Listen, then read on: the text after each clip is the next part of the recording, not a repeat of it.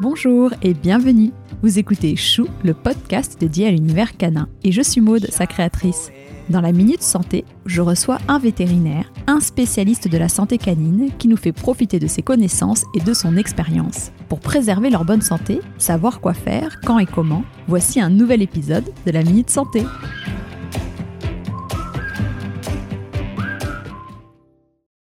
Bonjour docteur. Bonjour.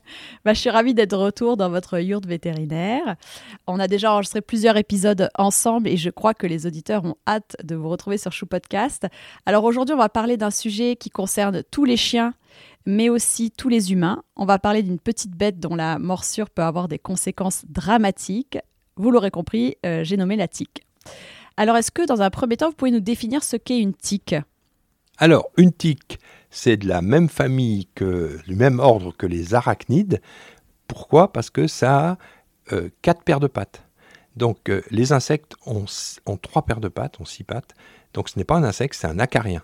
Et ça c'est important de le préciser parce que souvent les gens mélangent un petit peu.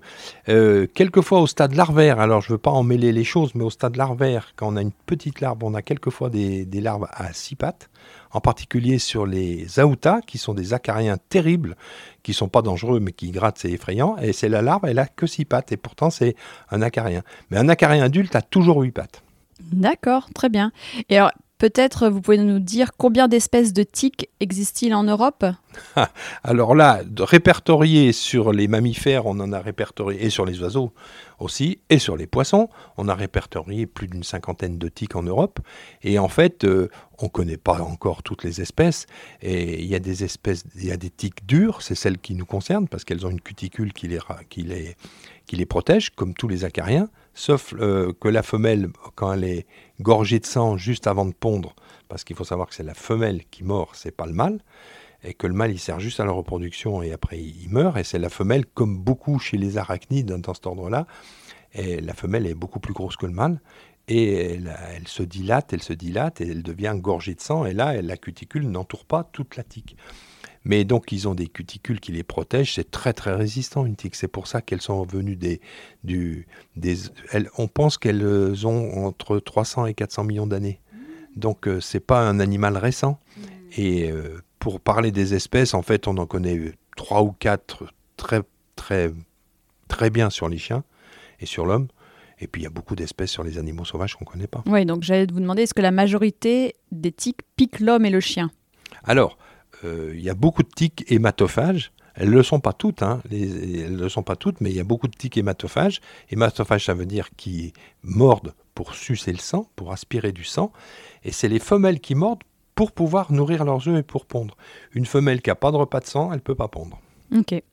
Et quelle est l'espèce de tique qui transmet la maladie de Lyme? Alors, la majorité des maladies de Lyme chez l'homme comme chez le chien sont transmises par une espèce très connue qui ressemble à un grain de ricin qui s'appelle Ixodes ricinus. Donc c'est une tique, euh, c'est celle-là la plupart du temps qui transmet, qui est très très fréquente euh, dans, nos, dans nos climats tempérés. Une tique ne, vivra jamais dans les pays froids et ne vivra jamais dans les pays chauds. Les tiques qui transmettent la maladie de Lyme, c'est pour ça que la maladie de Lyme a une répartition en couronne autour de la Terre sur les pays tempérés de l'hémisphère nord. D'accord. Il y a bien sûr des tiques dans l'hémisphère sud, mais celles qui transmettent la maladie de Lyme, Lyme c'est un village du Connecticut, le Connecticut est pile sur cette bande étroite de pays tempérés, mais par exemple au Canada, dans le nord du Canada, il n'y a pas de tiques. Hmm. Dans le, au pôle Nord, il n'y a pas de tiques. En Finlande, il n'y a pas de tiques. Et, enfin, j'exagère, je ne le sais pas, je ne suis pas allé en Finlande, j'y suis passé une fois, mais il y a beaucoup moins de tiques que chez nous. D'accord, très intéressant. Eh bien oui, justement, pour aider nos auditeurs à éviter les lieux où se trouvent les tiques, est-ce que vous pouvez nous décrire l'habitat, l'environnement préféré des tiques? Alors, l'habitat des tiques est, comme je viens de le dire, euh, climat tempéré. Donc dans l'année, c'est printemps-automne. Quand il fait très chaud, au-dessus de 24 degrés, les tiques s'arrêtent de bouger. Elles ne sont pas mortes, hein, mais elles sont plus mobiles. Et une tique qui est dangereuse, c'est une tique qui est mobile, qui monte au sommet d'une herbe, qui monte au sommet d'une petite branche, et dès qu'il y a un corps chaud qui passe à proximité, que ce soit un humain, un chien, une poule, n'importe qui, hop, elle y va parce qu'elle sait qu'elle va avoir du sang chaud à manger. Il y a des tiques spécialisées chez les reptiles. Les reptiles ont des tiques aussi. Les serpents, moi j'ai soigné beaucoup de serpents à un moment donné, ce qu'on appelle les nacs. Et les, reptiles, les, les, iguanes, etc., ont aussi des tiques. Mais en captivité, ils ont quand même peu de risques. Dans un vivarium, ils ont peu de risques. Mais dans la nature, oui, il y en a. Et donc, euh, les périodes, c'est printemps-automne, des pays tempérés. Il faut une certaine humidité. Donc, en général, c'est euh, lisière des forêts, près des points d'eau. Et nous, euh, on est dans notre région, là, autour du lac d'Annecy, c'est l'endroit le, idéal. Parce qu'il y a des forêts, il y a beaucoup d'habitats maintenant, c'est très très habité. Donc euh, elles n'aiment pas bien le béton, les tiques, mais elles se développent dans les jardins, elles se développent de partout. Pourvu qu'il fasse une température entre 14 degrés, en dessous de 14 degrés, elles bougent moins. Et au-dessus de 25, 24, 25 degrés, 27 éventuellement, elles bougent moins non plus. D'ailleurs, ces deux étés de suite, on a eu des canicules, il n'y a pas eu de tiques on a eu des puces qui n'ont pas du tout le même habitat, les puces, mais on n'a pas eu de tiques. D'accord. Ok, donc saison, on l'a dit aussi, printemps et automne. Les régions les plus à risque en France alors en France, c'est tout l'est de la France. Nous, on fait partie des. Alors régulièrement, euh, il y a des sites qui indiquent euh, euh, l'endroit où il y a des tiques, parce qu'il y a des comptages de tiques. Il y a un site qui s'appelle Citic, on en reparlera tout à l'heure à propos des, qui ne fonctionnent pas très très bien parce qu'ils n'ont pas beaucoup communiqué. Puis en fait, le Covid a écrasé tout ça. Et donc, euh, on a beaucoup parlé de la maladie de Lyme avant le Covid. Ça marchait très bien. Et depuis le Covid, euh, j'allais pas dire tout le monde s'en fout, mais c'est mm. passé au, second plan. Et donc toute la frontière est, c'est très très connu en Alsace, en Lorraine, dans le Jura, ben parce qu'ils sont dans une zone qui leur convient bien ou qui est très boisée. Et, et maintenant on en a, alors région Rhône-Alpes, le département Savoie, Haute-Savoie sont bien bien fournis en tiques. Et puis maintenant, on a des des, on appelle ça des spots. En ce moment, dans le Limousin, il y a du côté, du côté de Limoges, il y a des tiques. Et puis dans, la région de Toulouse, aussi en Aquitaine, il y a des tiques. Alors, on peut pas dire qu'aucune région n'est épargnée, c'est pas vrai. Euh, il y a des régions où c'est plus à risque que d'autres, et en tout cas, les balades en forêt sont plus à risque que d'autres dans l'Est, dans le Jura, dans les, Alpes. Mais si vous montez haut en altitude, vous avez plus de tiques. Mm. ok. Euh, et si on retrouve une tique sur notre chien, comment on peut la retirer en toute sécurité? Alors, la première chose, c'est de ne pas tirer dessus. C'est surtout ne pas la manipuler si elle est gorgée de sang, parce que si elle est gorgée de sang, vous allez faire régurgiter la, la, femelle tique à l'intérieur de, l'organisme, et c'est là qu'elle va transmettre les maladies. Euh, en particulier la pyroplasmose. On parlera plus tard des maladies, mais en ce qui concerne la maladie de Lyme, il n'y a pas besoin qu'elle soit gonflée pour la transmettre. C'est ça le problème. Et ce qu'il faut savoir dans la maladie de Lyme, c'est que les quatre stades larvaires, parce qu'avant qu'elle soit adulte, il y a quatre stades larvaires, L1, L2, L3, L4, L c'est pour larve. Et ces quatre stades larvaires ont tous besoin pour muer d'un repas de sang. C'est-à-dire qu'entre le stade L1 à l'éclosion de l'œuf, pour passer au stade L2, après une ou deux semaines après l'éclosion, il faut qu'elle fasse un repas de sang que ce soit le mâle ou que ce soit la femelle. Donc le repas de sang est, essentiel pour la, pour la métamorphose de la tique entre chaque stade larvaire. Et ça, on ne le sait pas trop. Et c'est pour ça que et le problème, c'est que les, larves ne peuvent pas transmettre la pyroplasmose, mais, ni l'anaplasmose, qui sont des maladies transmissibles par les tiques. Mais par contre, elles peuvent transmettre la maladie de Lyme. Hmm. Donc on a quatre fois plus de risques de maladie de Lyme que de pyroplasmose à cause de ces stades larvaires. Mais pour retirer une tique, que ça soit une toute petite larve ou que ça soit une tique adulte gorgée, il faut prendre ces fameuses pinces à tiques, les tire-tiques, ça s'appelle Autom, ça a tire-tique, ça a plusieurs noms. C'est un vétérinaire qui a inventé ça à la suite d'un voyage en Amérique du Sud où il avait vu que les bergers enlevaient les tiques. Donc ça, je vous parle d'une... C'était un copain d'école, donc c'est il y a plus de 45 ans, que les bergers enlevaient les tiques avec des épingles de, à cheveux recourbées. Et donc lui, il a, son beau-père ayant une, usine, euh, étant patron d'une usine de plastique à, Oyonnax, donc pas loin d'ici, euh, il a dit à son beau-père, tu pourrais pas me faire une espèce de, pied de biche, c'est un peu comme un pied de biche, ou comme un clou pour retirer les clous, c'est exactement le même principe. Et il faut tourner dans le sens inverse des aiguilles, des aiguilles d'une montre, il faut la dévisser, la tique. La tique, quand elle rentre dans le chien, elle a un mouvement de rotation dans le sens des aiguilles d'une montre, dans le sens horaire, comme on dit. Elle s'enfile, elle s'incruste dans la peau, comme ça. En plus, elle développe tout un système pour rester accrochée. Et pour l'enlever, il faut dévisser. Si vous, passez si vous passez le pied de biche sous la tique et vous tirez, vous avez tout faux. Vous allez laisser les pièces buccales à l'intérieur, ce qui n'est pas grave. Hein. Il vaut mieux enlever la tique en laissant les pièces buccales que rien faire du tout. Mais le mieux, c'est de dévisser et hop, on s'aperçoit que la tique, elle vient toute seule. On enlève la tique, le boulot n'est pas fini. Quand il y a une suspicion de maladie de Lyme, comme dans nos régions, systématiquement il y a une suspicion de maladie de Lyme, surtout sur les hommes, on en parlera plus tard, mais la maladie de Lyme, c'est un fléau chez les humains. Chez le chien, franchement, c'est pas très grave. Donc il ne faut pas dramatiser la maladie de Lyme normalement. Par contre, quand elle est diagnostiquée, c'est qu'on a des signes cliniques. Il n'y a que 5% des chiens qui porteurs de maladie de Lyme qui sont cliniques, alors que 30% de tous les chiens de la région sont positifs.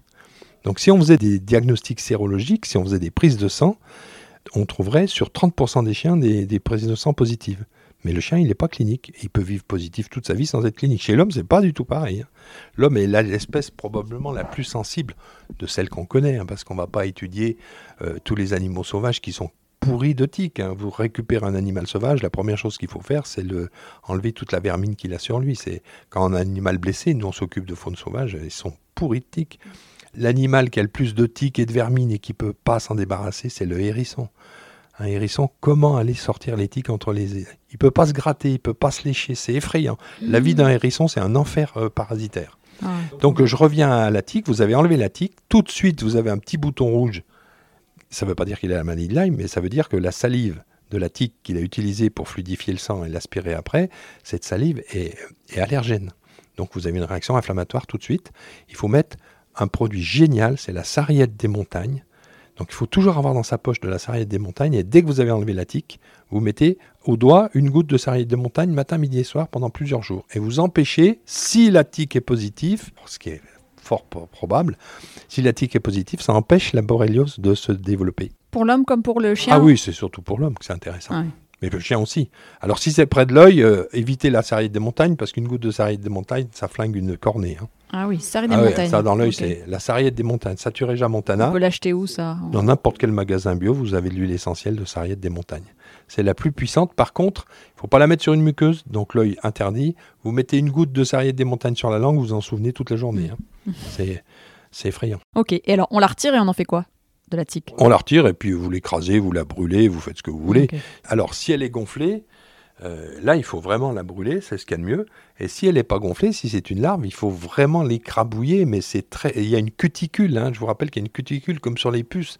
Les puces, on les écrase entre deux ongles, et la tique c'est pareil, il faut l'écrabouiller parce que si vous la laissez, elle va se barrer. Hein.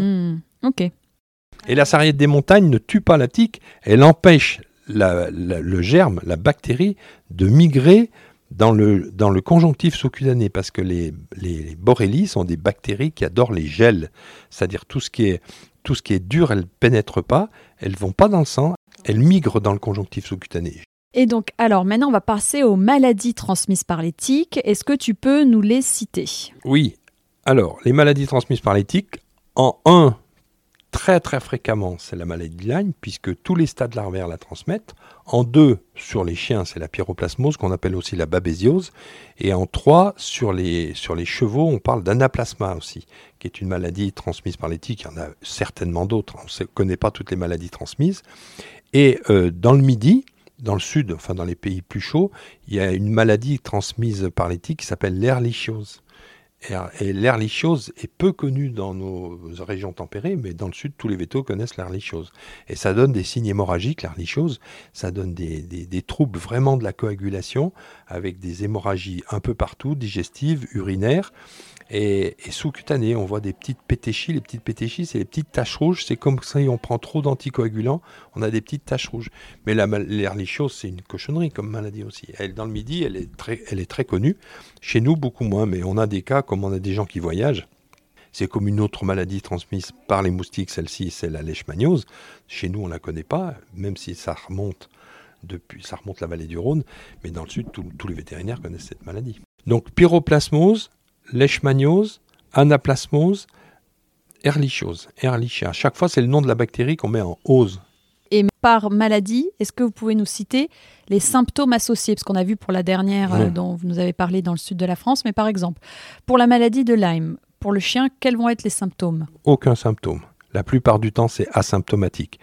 Une fois qu'on a dit ça, c'est pour ça qu'on passe à côté très très souvent. C'est qu'il faut y penser. Alors la forme la plus fréquente chez le chien, c'est la forme articulaire. La forme neurologique et la forme cutanée est relativement rare. Bien que ça puisse exister, hein, euh, tous les consensus ne sont pas d'accord, mais actuellement on est en train de considérer la maladie, aux dernières nouvelles qui datent de un mois, il y a eu un congrès sur la maladie Lyme, où on disait que la maladie de Lyme n'existait pas chez le chien. Même certains conférenciers disaient qu'elle n'existait pas, tellement elle est peu clinique. Donc, la maladie de Lyme est une catastrophe chez l'homme parce qu'elle est complètement négligée par le monde médical. Et la maladie euh, de Lyme chez le chien, alors que tous les vétos savent, savent la soigner et sont au courant, elle est très rare. C'est un paradoxe, ça. Hmm. Et la forme la plus fréquente chez le chien, c'est la forme articulaire. Donc, il faut y penser qu'on a un chien qui boite sans raison apparente, des radios négatives, un examen ostéopathique négatif, et c'est des petites arthrites, on dit ambulatoires, c'est-à-dire que, par exemple, le 1er octobre, le chien euh, boite de l'antérieur droit. Il boite 3 jours, 4 jours, on dit bon, on va voir si ça passe, si on n'est pas trop, trop, comment dire, anxieux, et puis euh, ce qui est le cas de, beaucoup de gens, et puis le chien il boite plus, et puis 10 jours plus tard, le 15 octobre, tout d'un coup, il se remet à boiter du postérieur gauche et puis ça passe. Et puis euh, un mois plus tard, il se met à, à, plus pouvoir tourner la tête parce qu'il a mal au cervical. Ça, il faut penser à la maladie de Lyme. C'est la forme clinique la plus fréquente chez le chien. Et on peut la rechercher par, comment Par le sang? Alors, on peut faire des sérologies, on peut faire des western blot. En fait, le mieux, c'est de faire ce qu'on appelle une PCR, c'est-à-dire que c'est une recherche de la marque génétique de l'ADN de la borrélie, de la bactérie hein, qui s'appelle Borrelia, et on cherche l'ADN par PCR. Ça veut dire euh, Enfin, les PCR, maintenant tout le monde sait ça depuis qu'il y a eu le Covid. Ça a été très très pédagogique le Covid sur les sérologies et les PCR. La PCR, c'est qu'on ne cherche pas les anticorps dans le sang parce qu'elle est très peu immunigène, la Borrelie, parce qu'elle est c'est une bactérie très particulière qui, échappe à la vigilance euh, immunitaire, qui, échappe au plan Vigipirate. Mais on la reconnaît quand on retrouve euh, des particules de, de, bactéries dans le liquide synovial en particulier. Donc il faudrait faire une analyse de liquide synovial de l'articulation touchée par la, la borrélie. Le diagnostic, très souvent, moi je ne suis pas pour des examens cliniques à tour de bras, les sérologies, les PCR, ça coûte de l'argent. Quand on a une suspicion de Lyme, on la traite, la maladie de Lyme. Elle se traite relativement facilement. Alors si elle est aiguë avec fièvre, syndrome fébrile, etc., Bien sûr que les antibiotiques, ne faut pas hésiter une seconde. En particulier, c'est les cyclines qui marchent bien, la doxycycline. L'amoxycycline euh, marche bien chez l'homme, pas bien chez le chien. Donc doxycycline, et ensuite au bout de trois semaines d'oxycycline, on dit bon bah ça y est c'est fini, bah non c'est pas fini, et c'est là qu'il faut faire intervenir l'argent colloïdal, les plantes qui traitent la borélie, etc. Et là il y a tout un protocole okay. euh, qu'on a mis au point euh, entre, entre plusieurs phytothérapeutes, on arrivait à mettre un protocole ah qui marchait bien. Oui. Ok, ah, très intéressant. Et alors, bon, là, on a vu du coup pour la maladie de Lyme. Maintenant, pour la pyroplasmose, quels sont les symptômes associés? Alors, la pyroplasmose, on ne peut pas passer à côté. C'est exactement deux maladies très différentes. La pyroplasmose, c'est une maladie très bruyante. Euh, vous trouvez une tique. Alors, par contre, c'est que les tiques gonflées. Une petite tique ne la transmet pas. Donc, si vous enlevez une petite tique sur un chien, le risque de pyroplasmose est pratiquement nul. Par contre, si la tique est gonflée, là, il y a un risque majeur, surtout que dès qu'on touche la tique, elle va régurgiter dans le, les babésias. Alors, c'est pas une bactérie, hein, c'est un parasite, hein, intra-érythrocytaire, donc, qui se, qui se loge dans le globule rouge, cousin germain du palu. Hein. C'est très très proche du palu et ça fait des crises de fièvre épouvantables. Le chien il est par terre et en général c'est, on l'appelait la maladie du mardi quand je commençais à bosser parce que les chiens se promènent le dimanche, ils ramassent une tique, elle est gonflée le lundi et le mardi ils commencent à avoir des symptômes parce que la tique a commencé à régurgiter dans le courant circulatoire des pyroplasmes. Donc c'est rapide, dans les deux jours qui arrivent, on peut voir. Alors c'est une maladie rapide, pas toujours, mais la plupart du temps rapide. Mal maladie du mardi, c'était ce qu'on disait quand j'ai fait mes études. Hein. Euh, c'est vieux, hein, parce que moi j'ai commencé mes études euh, il y a presque 50 ans, donc ça, fait, ça fait un petit peu vieux. Mais euh, ça fixait les choses. On savait que la maladie de Lyme, c'était une maladie très peu connue déjà à l'époque, mais qui était très longue à se mettre en place, quelquefois des années. La borrélie reste silencieuse pendant des années. La maladie de, la pyroplasmose, c'est exactement le contraire. C'est une maladie bruyante. Le chien, il a un, un syndrome fébrile, de la fièvre, il est courbattu, il peut plus traîner, il, monte quelquefois à 40 de fièvre. Quand les signes urinaires sont là, c'est-à-dire les signes de néphrite toxique à cause de l'éclatement des globules rouges et qu'il y a de l'hémoglobine qui se balade dans le sang au lieu d'être dans les globules rouges, ça flingue les reins. Et du coup, vous avez des syndromes de néphrite avec des urines très foncées, une insuffisance rénale qui se met très vite en place. Et en général, le chien urine du marc de café, du Coca-Cola, on disait aussi. Mmh. Donc dès que les urines commencent à être foncées, il faut suspecter. Et puis euh, le chien, on voit qu'il il a des symptômes. Alors quelquefois, on a juste des hémorragies intestinales, mais la plupart du temps, c'est le rein qui ramasse le premier. Et quand vous avez une néphrite toxique, par le, là, ça commence à être très compliqué. Et on en perd hein, des chiens de, du pyroplasmose. Et si elle n'est pas diagnostiquée rapidement, le chien, il meurt. C'est une maladie mortelle. Si elle n'est pas soignée, c'est une maladie mortelle. La pyroplasmose chronique est rarissime. Mais la pyroplasmose aiguë, c'est une cochonnerie. Chez le cheval, c'est pas pareil. Mm. La babésiose du cheval, il y a beaucoup de chevaux positifs. Parce qu'on appelle ça aussi, le, on dit pyroplasmose chez le chien, le pyroplasme, parce que c'est un parasite qui est dans le globule rouge en forme de poire. Donc pyro euh, pour poire, et plasme parce qu'il est dans le cytoplasme du globule rouge. D'accord. C'est le nom euh, qui a été découvert et on les voit très bien. Alors, le diagnostic, on prend une goutte de sang à l'oreille, du sang capillaire, on passe au microscope, on fait un frottis coloré, on le trouve tout de suite. hein. D'ailleurs, dès qu'il y a une suspicion de, de pyroplasmose, si on ne regarde pas au microscope, c'est pratiquement une faute. hein. Hmm. Euh, il faut un microscope dans une clinique vétérinaire qui n'a pas de microscope, il ne faut, pas y- faut pas y aller. Mm, Il mm, mm. faut leur demander s'ils ont un microscope. Au moins, c'est le seul outil. Moi, si la clinique brûle, qu'est-ce que j'emporte? Le microscope. C'est un outil quotidien. Je ne peux pas emporter la radio, elle est trop lourde. Je ne peux pas emporter l'échographe, elle est trop lourde. Mais j'emporte le, le microscope. Un stéthoscope, un thermomètre, un microscope. Voilà. Donc on regarde au microscope. Et on fait le, diagnostic de certitude. Ok. Et alors là, le traitement? En bas, le traitement, il y a plusieurs traitements euh, qui, qui sont classiques, mais qu'il ne faut pas du tout éviter. hein. Il faut pas, quand le vétérinaire vous dit on va faire une injection de Carbésia, ce Carbésia, c'est une molécule qui flingue les, tout- tous les pyroplasmes dans tout le corps en 48 heures. Et 48 heures après, si le chien n'a pas d'amélioration, on refait une deuxième injection. Et puis voilà, on n'a jamais d'échec.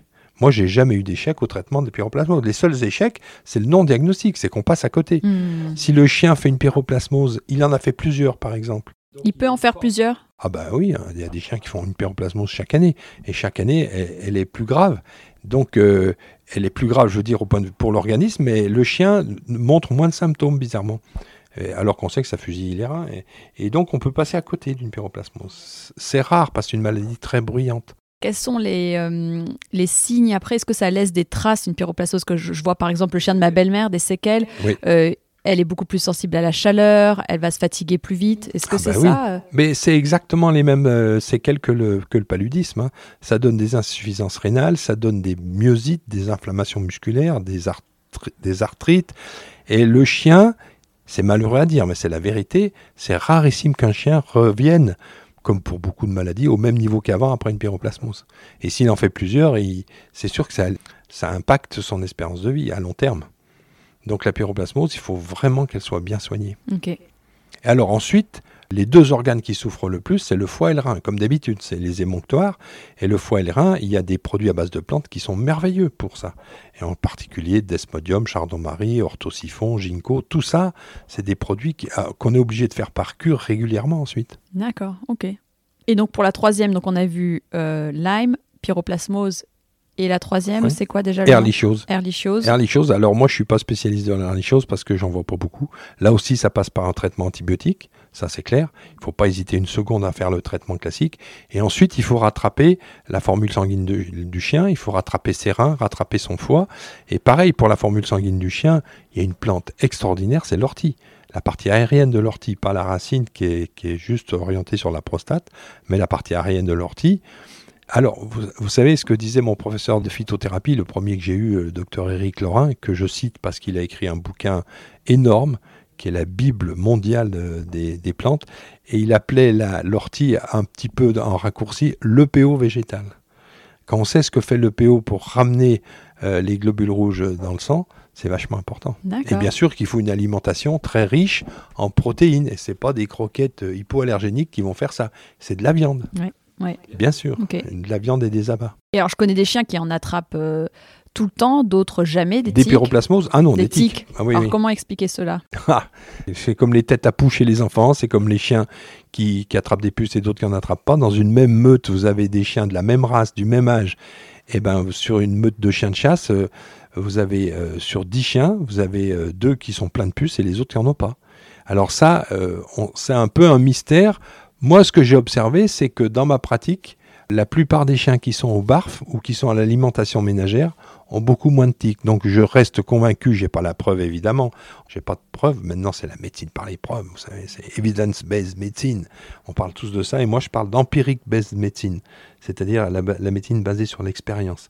Et en fait, on s'est aperçu probablement que les croquettes très riches en glucides, en sucre lent, en sucre rapide, en sucre, il faut dire la vérité, attirent plus les parasites que les autres. Hmm.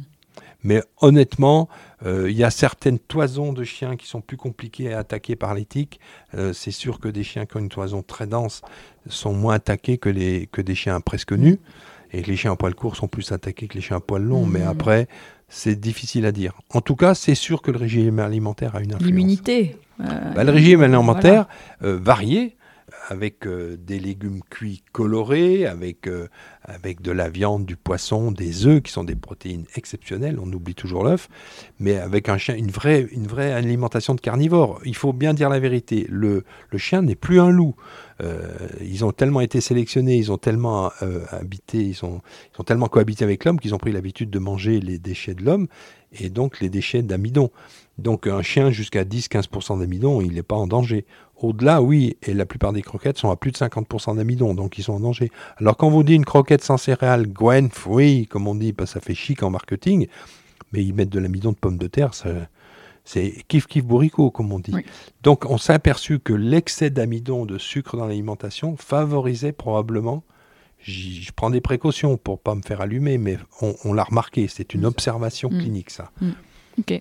Après, on peut pas dire que les chiens au barf n'ont jamais de tiques, mais ils en et jamais de puces, ils en ont beaucoup moins. Oui. Au niveau des traitements préventifs, Ouais. alors, on en avait déjà un peu parlé dans les autres épisodes, avec la médaille tic clip. Oui. Mais bon, est-ce qu'on peut peut-être rappeler ici quels sont les traitements préventifs pour les tiques Malheureusement, il n'y en a pas beaucoup de trai- vrais traitements préventifs. Nous, on est totalement hostile aux colliers antiparasitaires qui, qui fonctionnent, hein, qui fonctionnent quand même.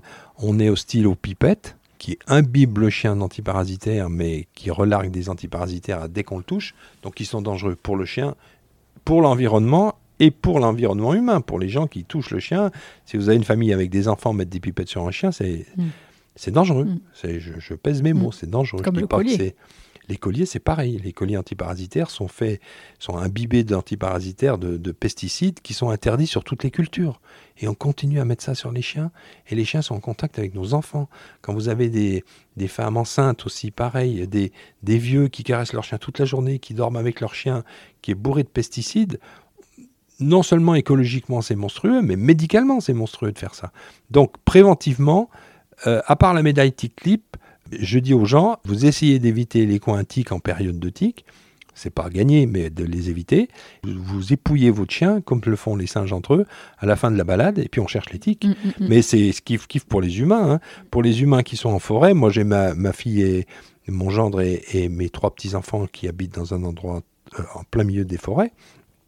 Et ben tous les soirs, à poil, et on regarde tout le corps, Bah oui. tous les plis, tout Bah ça, oui. pour voir s'il n'y a pas une tique qui est fixée quelque Mm. part. Il y a la médaille Et- clip pour les humains aussi maintenant. La médaille clip pour les C'est pratiquement la même, oui, elle s'appelle Tic Free, je crois. Et puis la médaille aussi pour les, pour les chevaux. Alors moi, j'ai aucune action dans la boîte qui vend les médailles. Très honnêtement, je peux pas vous dire comment elle marche. On sait que c'est une médaille qui est informée. Donc on est dans, typiquement dans la médecine euh, quantique. Euh, mais ça fonctionne. hein. Moi, je, je suis sidéré de- du résultat qu'on a avec les, les médailles. Mm, mm, mm. Donc la médaille, et puis on regarde, les, on regarde tout le corps à la fin de la balade. Et on est anti-produits euh, toxiques. euh, Voilà, il n'y en avait qu'un, on s'était dit, quand on Ah, le pro- comprimé. Le comprimé, le l'utilise- Oui, le NexGard. Alors, c'est le seul produit que je vends en, en antiparasitaire euh, chimique.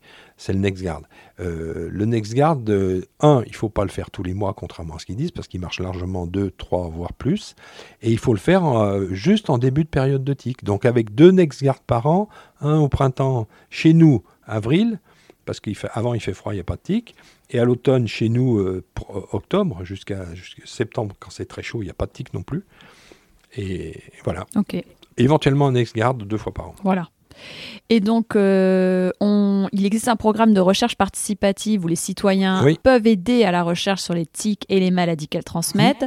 Est-ce que vous pouvez nous donner son nom? On en Alors c'est- le, le site CITIC, c'est sous l'égide du ministère de l'Agriculture et de la Santé, si mes souvenirs sont bons. Moi je l'ai beaucoup utilisé au début et j'ai l'impression que c'est un peu à l'arrêt, tout ça à cause du Covid qui est passé devant tout, dans tout le monde. Mais le, le CITIC c'était intéressant parce qu'on pouvait récupérer des tiques qu'on récupérait sur un chien, les envoyer au labo et faire, euh, c'était gratuit, on faisait une PCR sur la tique. C'était intéressant, on diagnostiquait la pyroplasmose sur la tique pour savoir si elle l'avait transmise au chien. Par exemple, vous trouvez une tique gonflée sur votre chien, vous l'enlevez, vous l'envoyez au laboratoire, ils font une analyse dans le sang qui est dans l'estomac de la tique, ils font une PCR et s'il y a des, s'il y a des borrélies c'est pas mal. L'idée était très bien. Après, l'application, je vous dis, depuis le Covid, ça s'est un peu amorti. Mais bon, ça va être relancé parce qu'une fois qu'on aura passé cet épisode Covid, on va comprendre qu'on peut vivre avec et que c'est pas pire qu'une grippe. On, nous a beaucoup, beaucoup inquiété avec le Covid, mais on, est en train de se rendre compte qu'on va, on va vivre avec. Et on va vivre avec plein d'autres virus que, de toute façon, il faudra vivre avec plein d'autres virus. L'homme, depuis qu'il existe sur Terre, depuis des millions et des millions d'années, puisqu'on pense que les premiers hominidés, c'est maintenant 10 millions. Hein. Euh, Lucie, qui avait 3 millions d'années, c'était déjà une, hominidé évoluée. Quoi. Homo erectus évolué. Euh, ce que je veux dire, c'est que l'éthique existe aussi depuis tellement longtemps. On s'est adapté, je pense qu'on s'adaptera à la maladie de Lyme, on s'adaptera au Covid. Mais on va reparler de la maladie de Lyme dès que les dès que l'ombre du Covid aura un peu, un peu passé.